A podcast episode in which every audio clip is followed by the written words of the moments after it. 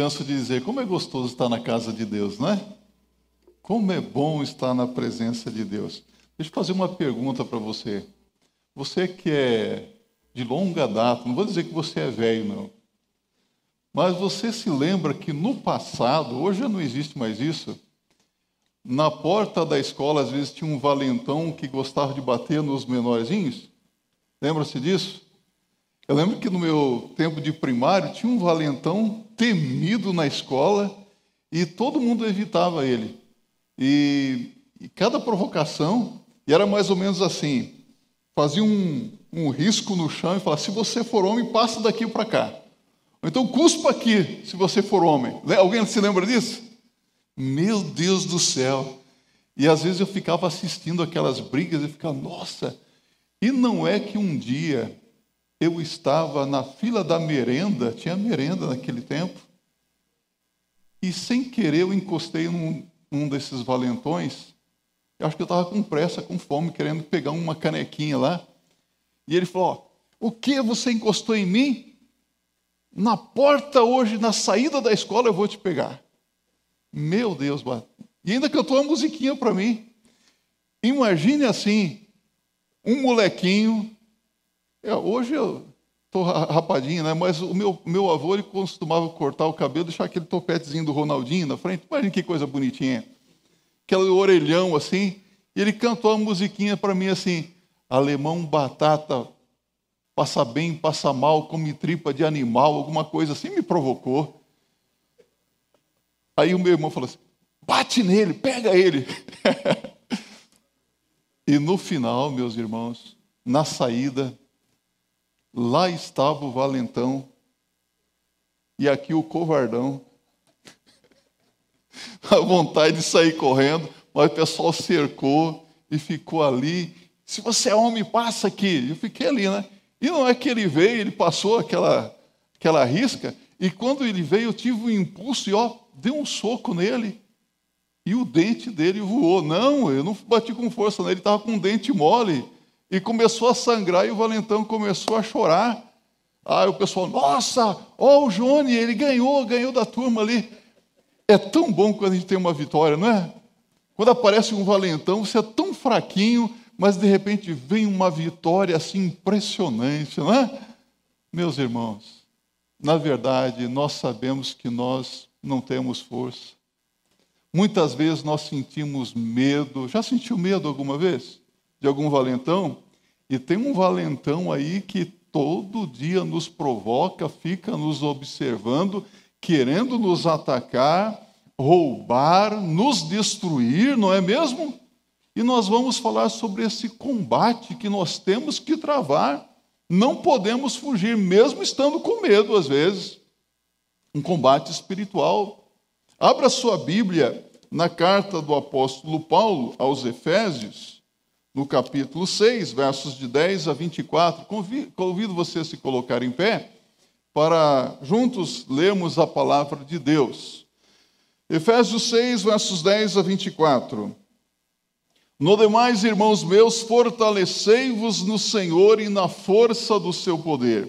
Revesti-vos de toda a armadura de Deus para que possais estar firmes contra as astutas ciladas do diabo, porque não temos que lutar contra a carne e o sangue, mas sim contra os principados, contra as potestades, contra os príncipes das trevas deste século, contra as hostes espirituais da maldade nos lugares celestiais.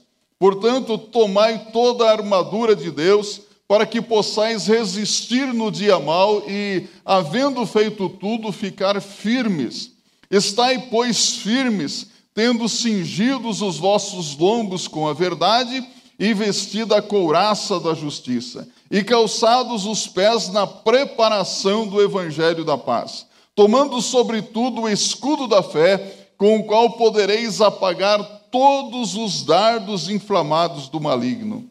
Tomai também o capacete da salvação e a espada do Espírito, que é a palavra de Deus, orando em todo o tempo, com toda oração e súplica no Espírito, e vigiando nisto com toda perseverança e súplica por todos os santos. E por mim, para que me seja dada, no abrir da minha boca, a palavra com confiança, para fazer notório o mistério do Evangelho, pelo qual sou embaixador em cadeias, para que possa falar dele livremente, como me convém falar. Ora, para que vós também possais saber dos meus negócios e o que eu faço.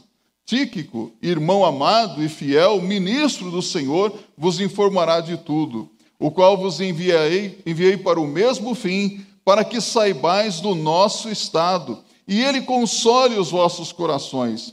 Paz seja com os irmãos e amor com fé da parte de Deus, Pai, e da do Senhor Jesus Cristo.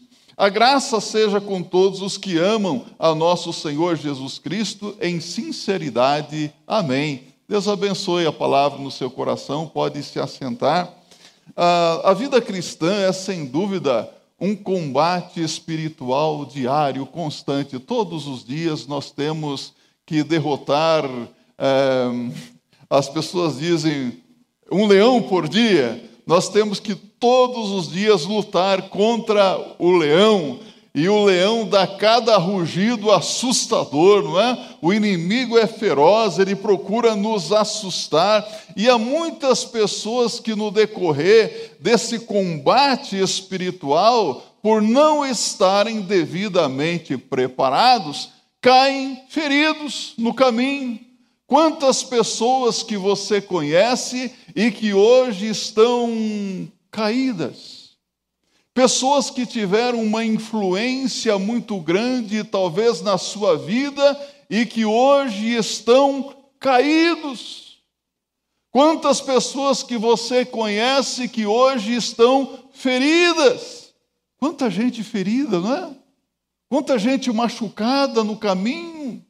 E você pergunta de quem é a culpa? E muitos desses que hoje estão caídos e feridos, Muitos desses estão nessa situação porque eles não se prepararam para a luta, para a batalha, para a guerra espiritual.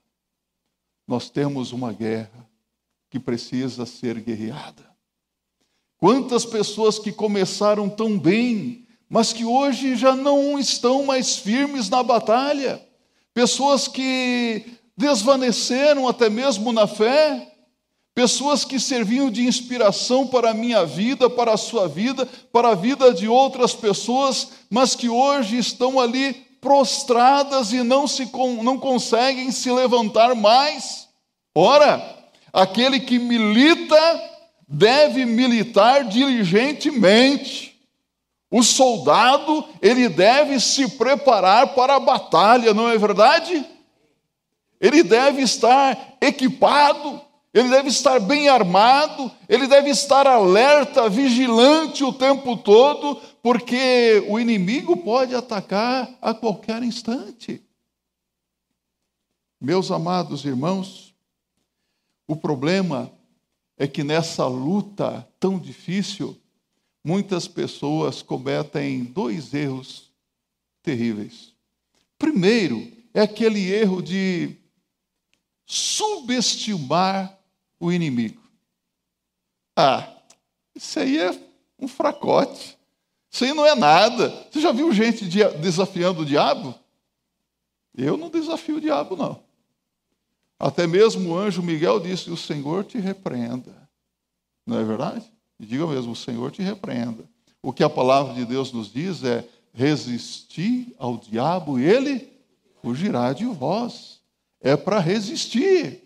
E não é para subestimar o inimigo, porque o inimigo, ele é astuto, ele é ardiloso, ele é enganador, ele tem os seus métodos, as suas estratégias, e às vezes nós acabamos é, ficando ali vacilantes.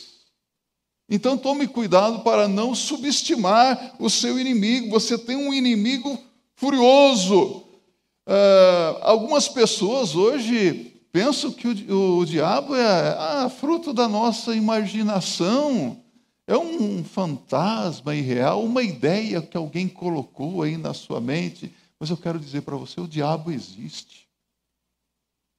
O diabo existe. Eu não creio no diabo, eu creio em Deus, mas eu creio que o diabo existe.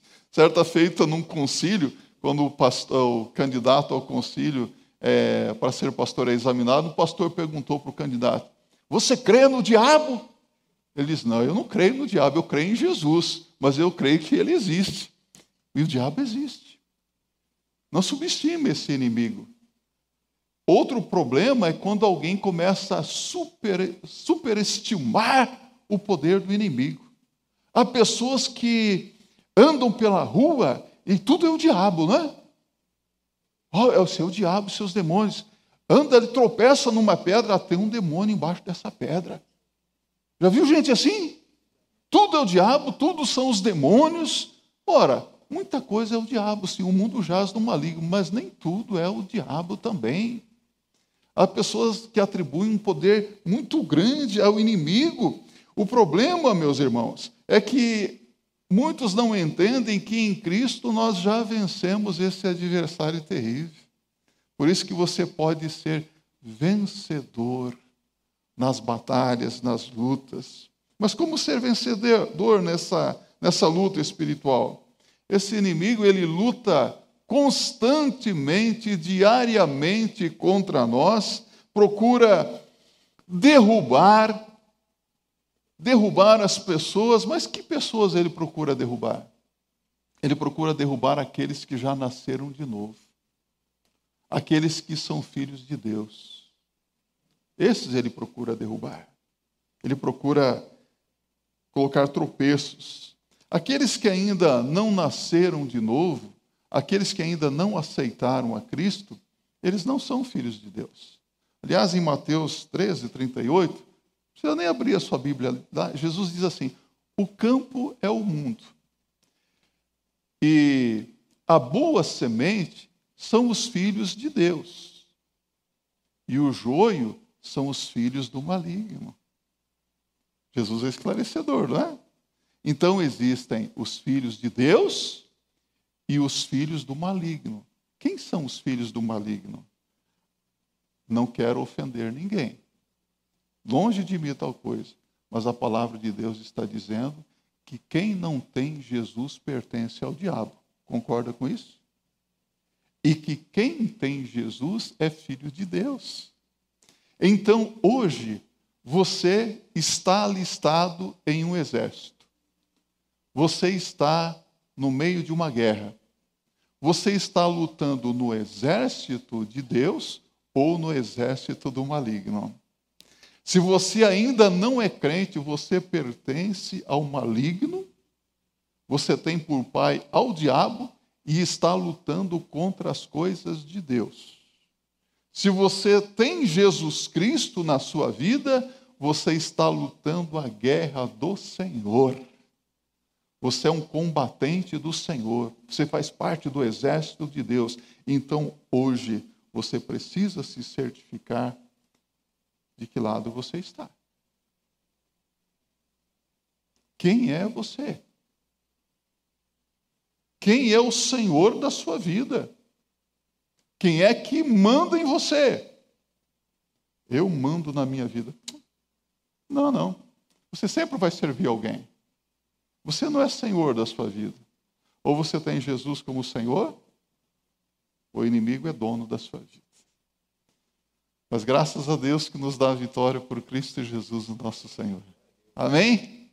Se Deus é por nós, quem será contra nós? Mas nós estamos numa batalha numa luta terrível.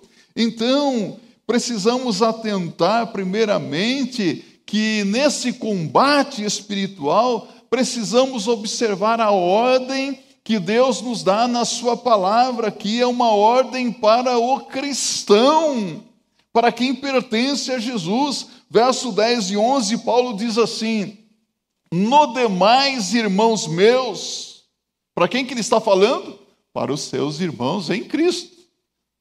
Fortalecei-vos no Senhor e na força do seu poder, revesti-vos de toda a armadura de Deus, para que possais estar firmes contra as astutas ciladas do diabo. Então, crente em Cristo deve fazer exatamente o que Deus diz a fim de travar a batalha e vencê-la.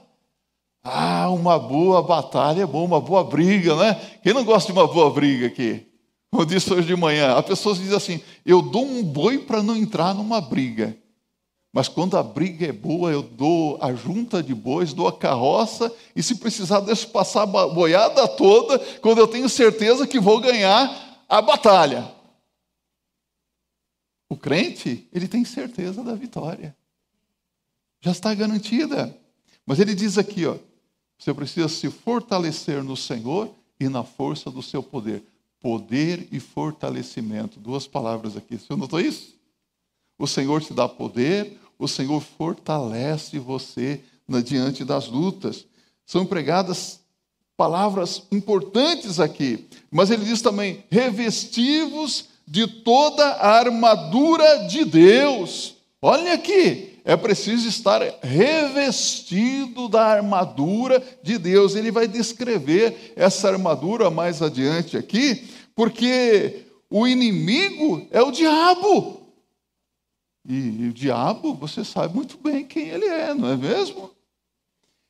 Ele diz: revestivos de toda a armadura de Deus, para que possais estar firmes contra as astutas ciladas do diabo. Então, o diabo e os seus demônios, demônios são os anjos caídos, anjos que se rebelaram contra Deus, anjos que seguiram a Lúcifer caíram e se tornaram demônios, adversários de Deus.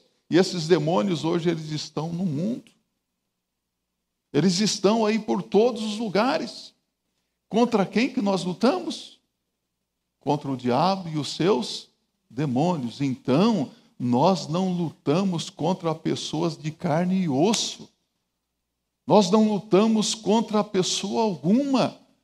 A nossa luta é diferente, nós não lutamos contra a carne. Há pessoas que vivem querendo combater os outros. Você já notou que às vezes você se depara com pessoas falando mal da vida alheia, ferindo os outros, querendo pichar os outros, derrubar os outros e, e se possível, até matar os outros? Porque essas pessoas não entenderam que a luta não é contra o ser humano, a luta é contra as hostes espirituais da maldade. A nossa luta é contra o inimigo da nossa alma. Não podemos fazer como fizeram os norte-americanos no Afeganistão. Você viu o que aconteceu lá? Que escândalo aquilo! Durante 20 anos ali lutando contra o Talibã e outros grupos terroristas, e de repente aquele o exército mais poderoso do mundo, não é mesmo? Sai do Afeganistão e deixa para trás armamentos bélicos, armas poderosas, tudo na mão do inimigo.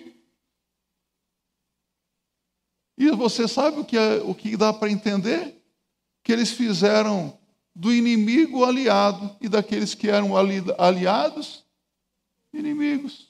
Ou seja, entregaram os aliados de mão beijada na mão do inimigo. Mas você percebe que há pessoas fazendo isso também? Fazendo do, do inimigo aliado. A nossa luta não é contra a carne e o sangue, a nossa luta é maior. A nossa luta é contra o adversário. Entende? Compreende isso? Então, quando você ficar irado, que às vezes nós ficamos irados, não ficamos? Até mesmo com raiva, precisamos tomar muito cuidado, porque a palavra de Deus diz, salvo engano, lá em Efésios 4, verso 24 a 26, irai-vos e não pequeis, não se ponha o sol sobre a vossa ira, não deis lugar ao diabo. Não dê brecha para o diabo. Porque se ele encontrar uma brecha, ele vai entrar e vai trazer sofrimento, dor. Quantas pessoas que deram brecha para o diabo e hoje estão sofrendo terrivelmente? Não podemos dar brecha. abertura alguma. Alguém já disse que um pequeno buraco no casco de uma embarcação poderá afundar um grande navio, não é mesmo? Só um buraquinho, uma brechazinha.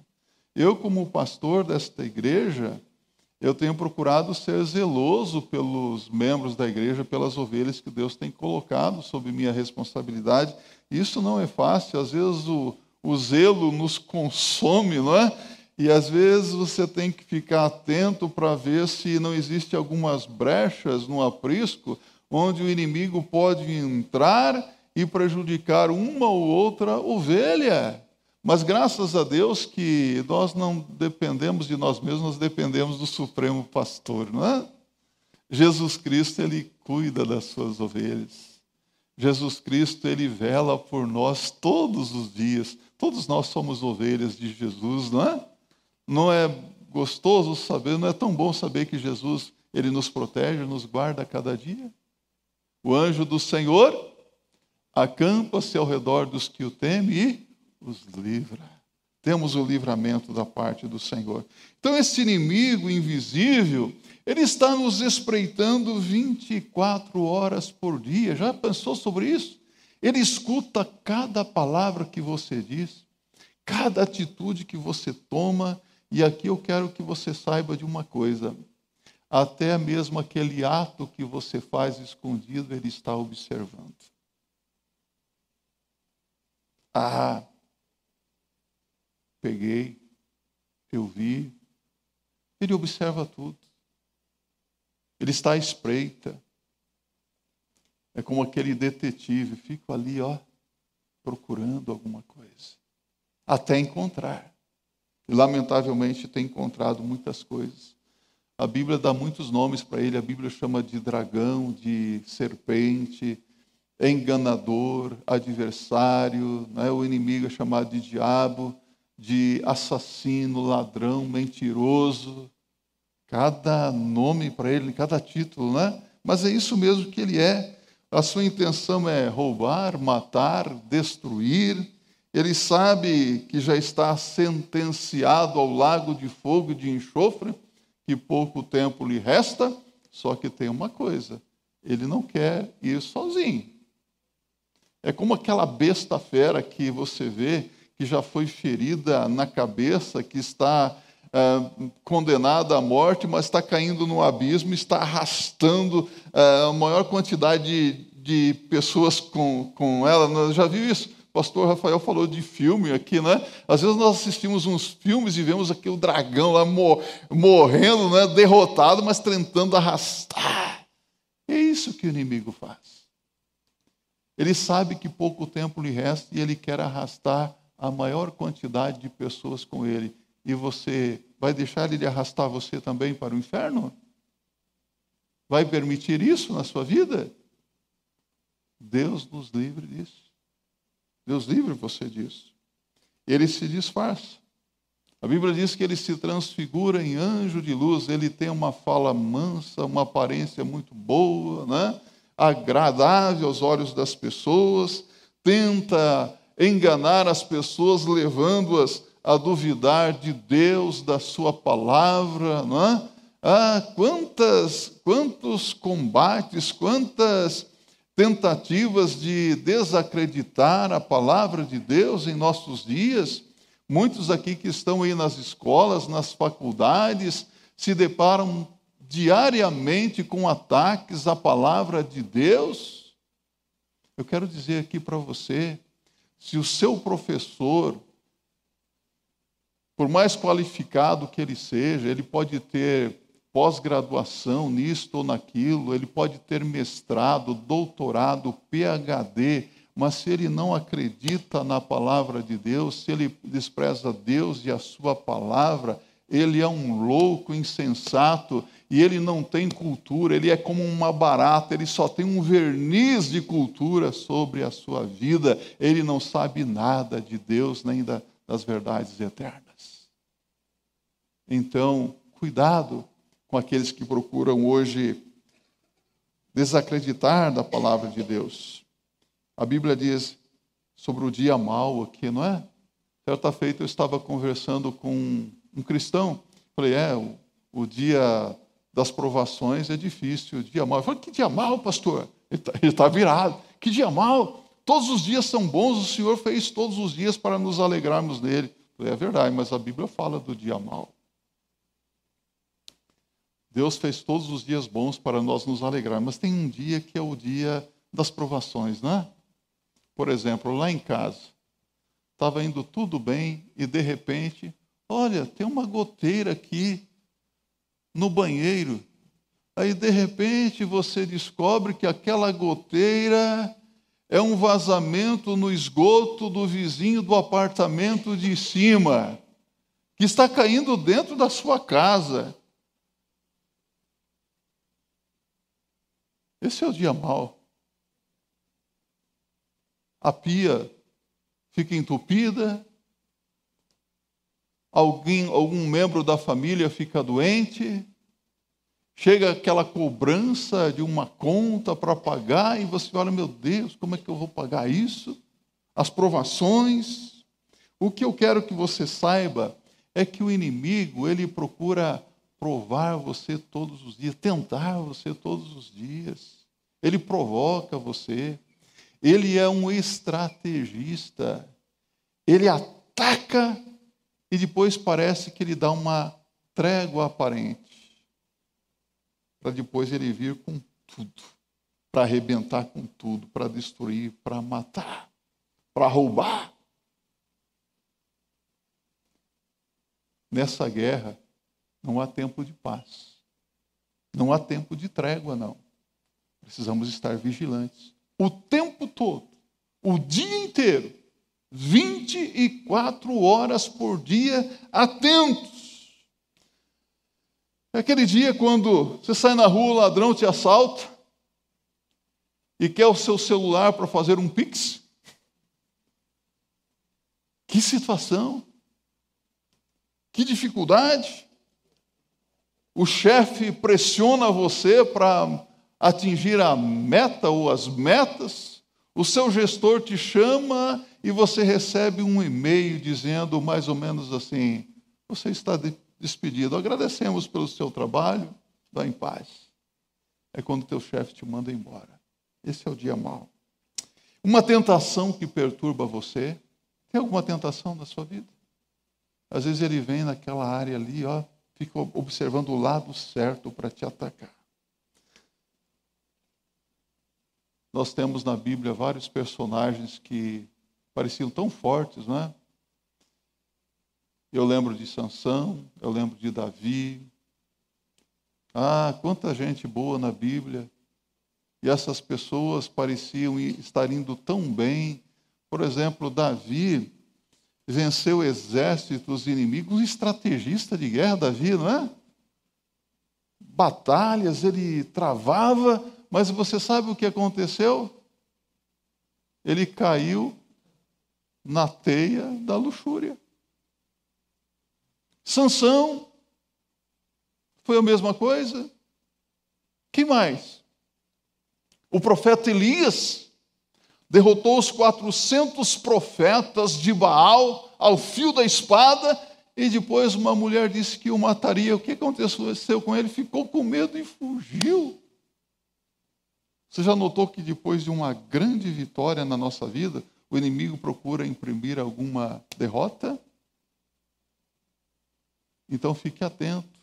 É o tempo todo isso combate não é humano nem físico, mas é espiritual. Verso 12, a Bíblia diz: Porque não temos que lutar contra a carne e o sangue, mas sim contra os principados, contra as potestades, contra os príncipes das trevas deste século, contra as hostes espirituais da maldade nos lugares celestiais. Então você não pode guerrear contra ele com as suas armas, com as armas carnais, tem que ser armas diferentes armas de Deus, armas espirituais. Porque a batalha é espiritual, o combate é espiritual, então as suas armas precisam ser também armas espirituais. E aqui nós vemos no verso 11 e 14 que nós lutamos, meus irmãos, é, mas depois que o vencemos, nós precisamos continuar firmes. Não é isso que diz a Bíblia? Firmes, porque ele sempre procura um novo jeito de atacar. Quando ele encontra uma brecha, ele faz um estrago tremendo. Então, não podemos dar brechas nessa guerra espiritual. Versos 13 a 20 diz que nós temos que, o dever de utilizar toda a armadura de Deus. É aqui Paulo começa a mencionar é, as armas dessa armadura de Deus, não é? Ele diz, estai, pois, firmados, tendo cingido os vossos lombos com a verdade, vestida com a couraça da justiça. Duas coisas aqui: verdade e justiça. Sabe por que verdade? Porque você não pode usar a espada da verdade se você estiver na mentira. Compreende isso? O diabo, ele é o pai da mentira. Jesus disse para aquelas pessoas: Vós tendes por pai é o diabo, porque ele foi mentiroso desde o princípio. Quando ele fala mentira, ele fala do que ele é próprio. Compreende isso? Então você precisa utilizar aqui o cinturão uh, da, da, verdade, né? o cinturão é o que dava então a sustentação para toda aquela armadura. Então, um homem, pensa aqui comigo, um homem com uma consciência limpa, com uma vida limpa, um homem que anda na verdade, ele pode combater a mentira com muita tranquilidade. Compreende isso? Veja como que é importante falar sempre a verdade. Ah, eu vou. É só uma mentirazinha. A pessoa diz, é uma mentira branca, não é? Não existe isso. Uma mentira leva a outra mentira. Um pecado leva a outro pecado. Um abismo leva a outro abismo. E sem que a pessoa perceba, ela está num emaranhado de, de engano, de mentira, de vida de aparência e ela não tem nenhuma autoridade para confrontar mais o inimigo. A Bíblia diz aqui: a couraça do, da justiça é a peça da armadura que é feita de metal e que cobria o guerreiro do pescoço ao peito, ou seja, para proteger toda, todos os órgãos vitais, coração, pulmão. É? Então a justiça Sabe o que a palavra de Deus nos diz? Paulo diz em 2 Coríntios 5, 21, que a justiça do crente está em Cristo. Repita comigo. A justiça do crente está em Cristo. Quem tem Jesus Cristo é justificado. Que maravilha, não é, meus irmãos?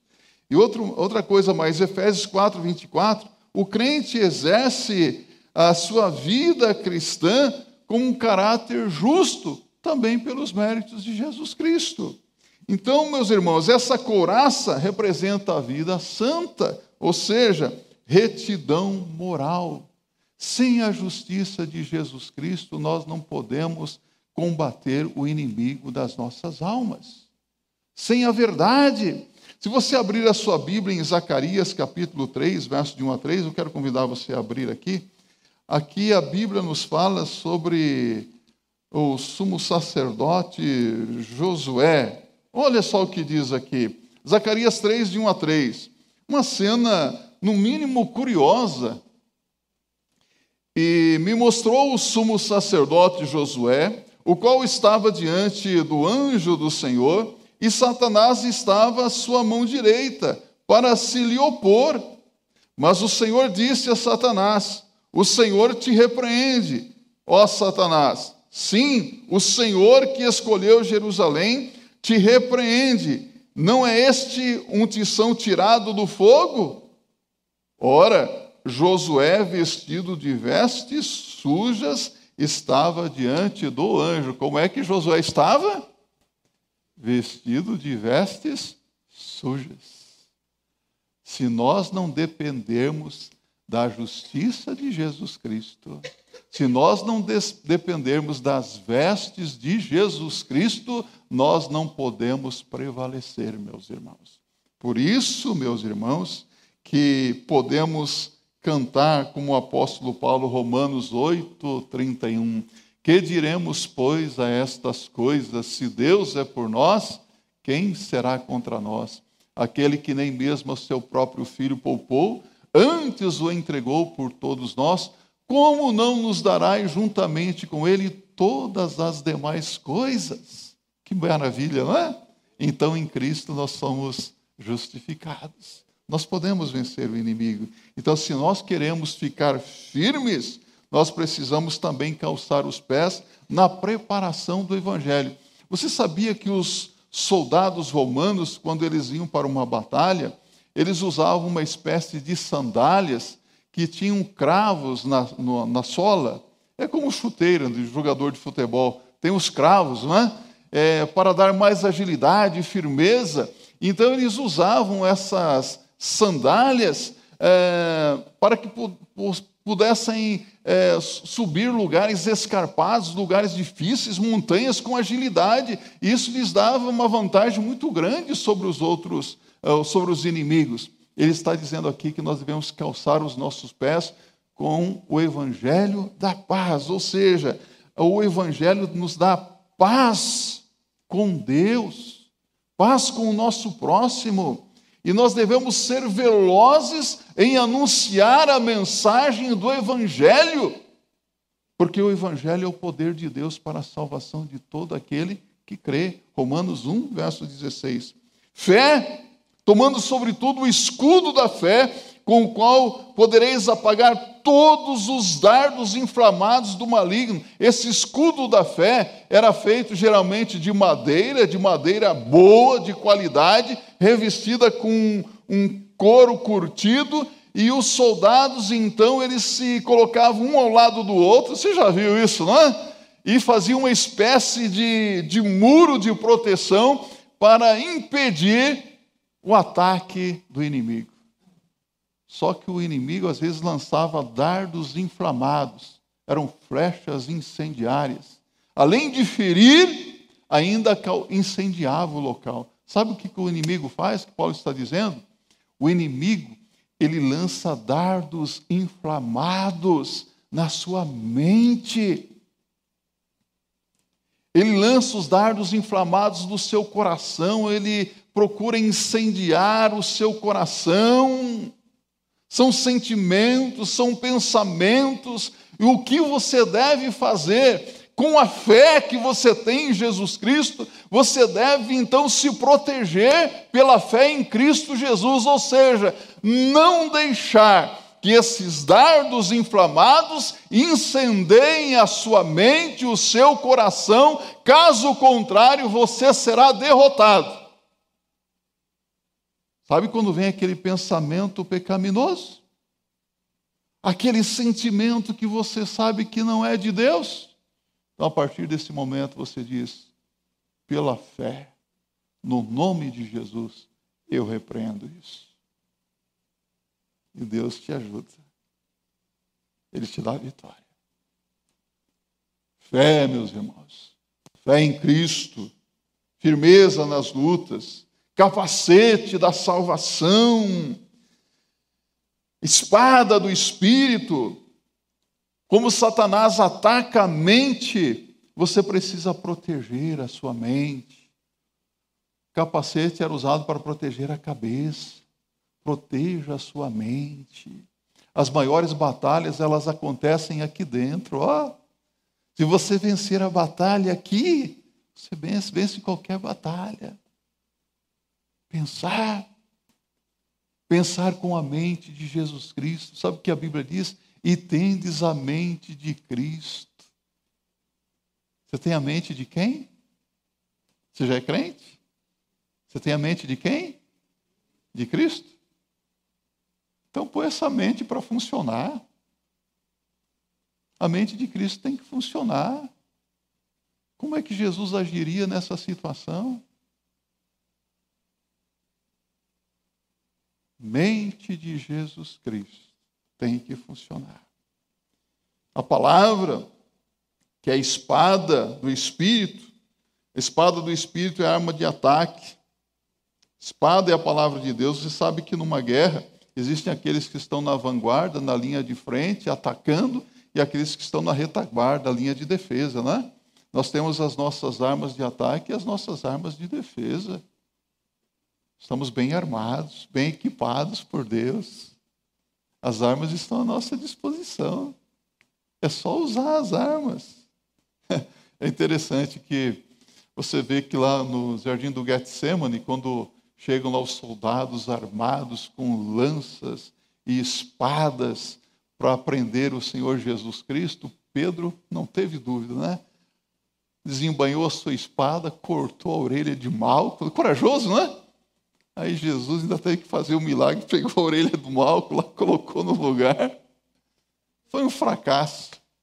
Depois você vê Pedro, ó, fugindo. Mas, em Atos capítulo 2, quando Pedro utiliza a espada do Espírito, que é a palavra de Deus, cerca de duas mil pessoas abraçam a fé em Jesus Cristo, aceitam a Cristo como Senhor e Salvador pessoal. Ele usou a espada do Espírito.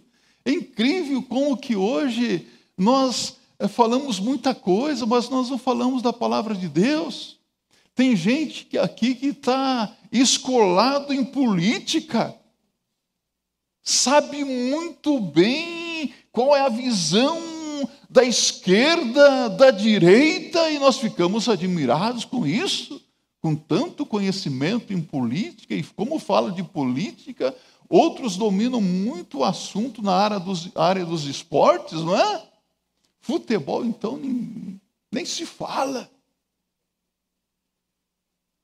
Mas quando se trata da palavra de Deus,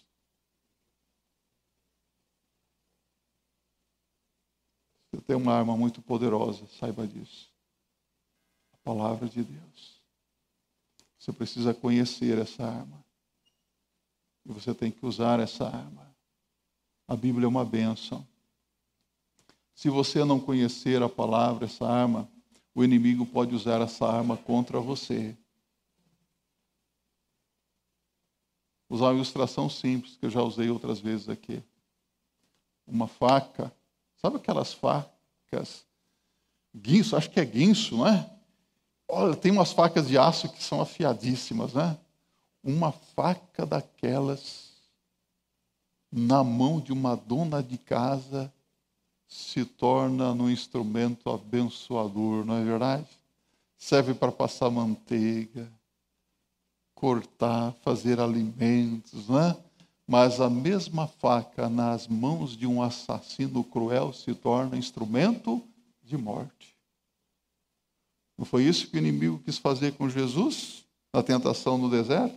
Está escrito, ele usou a palavra. Jesus diz: também está escrito a benção. E a Bíblia diz em Lucas 4,13 que, de tendo usado todas as suas tentações, o diabo se retirou para a ocasião oportuna então o diabo tenta você, mas ele vai procurar voltar em uma outra oportunidade.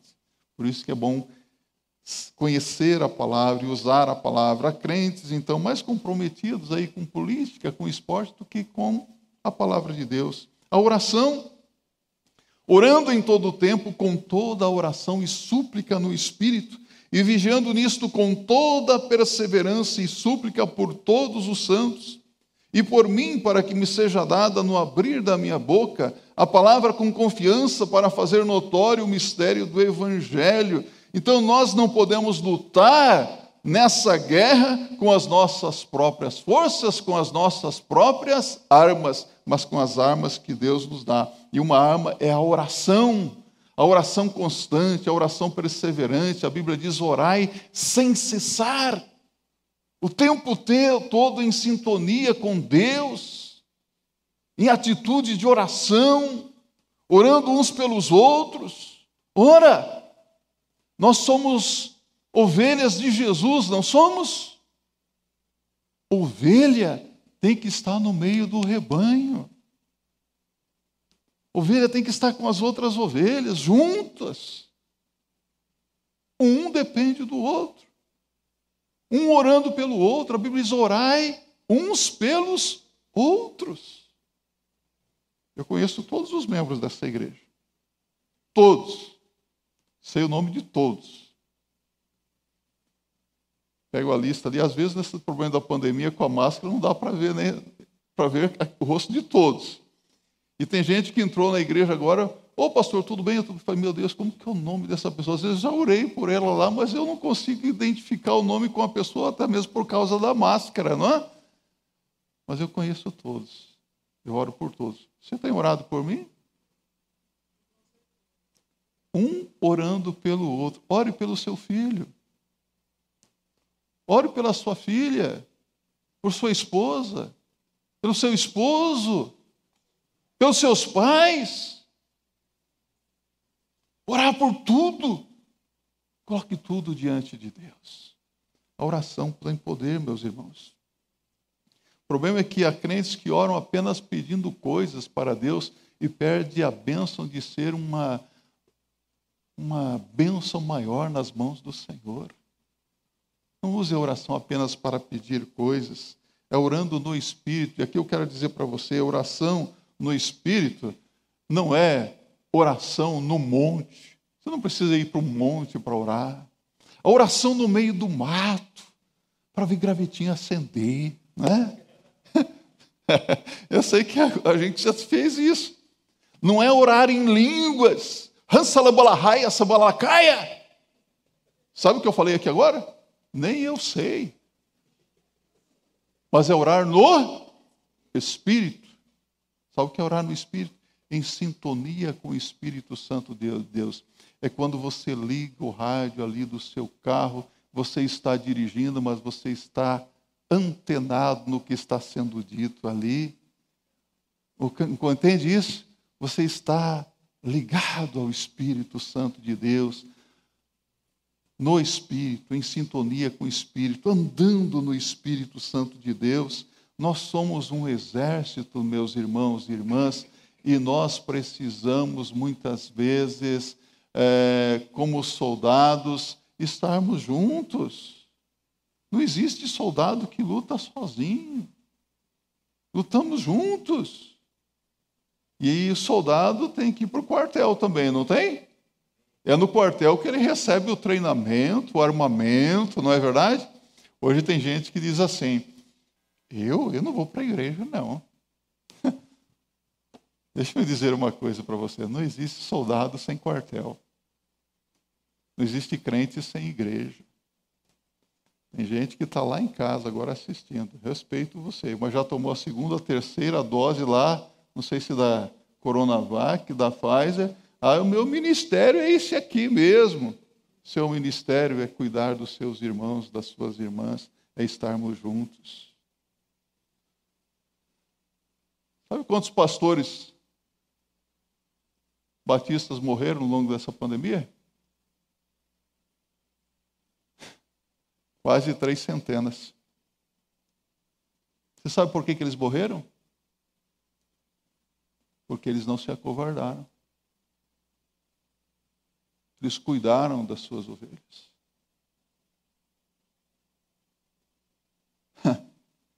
e tem gente que tem medo, né? Tem medo de vir às vezes na igreja. Você sabe por que eles têm medo de vir na igreja?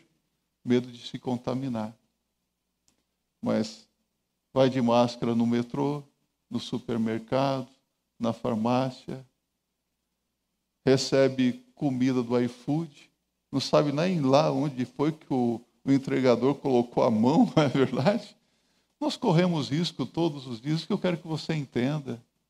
Todos os dias nós corremos riscos, mas se Deus é por nós, quem será contra nós? E se morremos, morremos para o Senhor. Nossa vida já está nas mãos do Senhor. Tudo é lucro para o crente. Eu não estou encorajando você a ser negligente, não. Eu estou encorajando você a cuidar bem da sua vida, dos seus, mas usando as armas de Deus. Precisamos estar juntos nesse tempo difícil. Paulo Cito o exemplo de cristãos fiéis aqui. É, eu fico maravilhado a ver que Paulo ele nunca esteve sozinho, não é? O cristão nunca está sozinho na luta. Nós não estamos lutando essa guerra sozinhos. O cristão é abençoado em todas as circunstâncias. Paulo menciona a Tíquico aqui, não é? E ele, olha, está junto aqui comigo. Que bênção foi esse irmão na vida de Paulo. Você precisa ah, de pessoas fiéis do seu lado também, que possam ajudar você para prevalecer, para lutar nas lutas. Paulo usa algumas palavras no final desta carta: paz, amor, fé e graça. Ele era prisioneiro em Roma, meus irmãos, mas ele era mais rico que o imperador romano. Então, não importa quais as circunstâncias que nós podemos estar ou enfrentar nessa vida, se nós estamos em Cristo, nós somos muito abençoados. Você é abençoado. Vou finalizar esse sermão, mesmo porque a hora já está avançada, né? Passei só cinco minutos do sermão hoje. Desde quando o pastor está ficando velho, ele vai falando mais, né? Mas eu quero que você pense só um pouquinho. Quantas pessoas que você conhece ou conheceu e que hoje estão caídas? Quantas pessoas que influenciaram a sua vida e que hoje estão feridas? que você pode fazer por essas pessoas? Você pode orar por essas pessoas? Você pode ajudar essas pessoas a se levantarem? Você, como soldado de Jesus Cristo, está lutando aguerridamente a batalha ou as batalhas que têm surgido? A vitória já está garantida. Lutas todos nós temos problemas nós enfrentamos, mas o crente é sempre vitorioso. Isso não é triunfalismo, meus irmãos. Isso é dependência de Deus. A bem da verdade, eu acho que às vezes nós somos bem covardões, né? Mas mesmo assim, Deus nos abençoe temos vitória por sua graça e misericórdia. Se você está aqui nesta noite e ainda não é um crente, você precisa tomar uma decisão na sua vida. De que lado você está? De que lado você quer ficar? Deus abençoe a sua vida.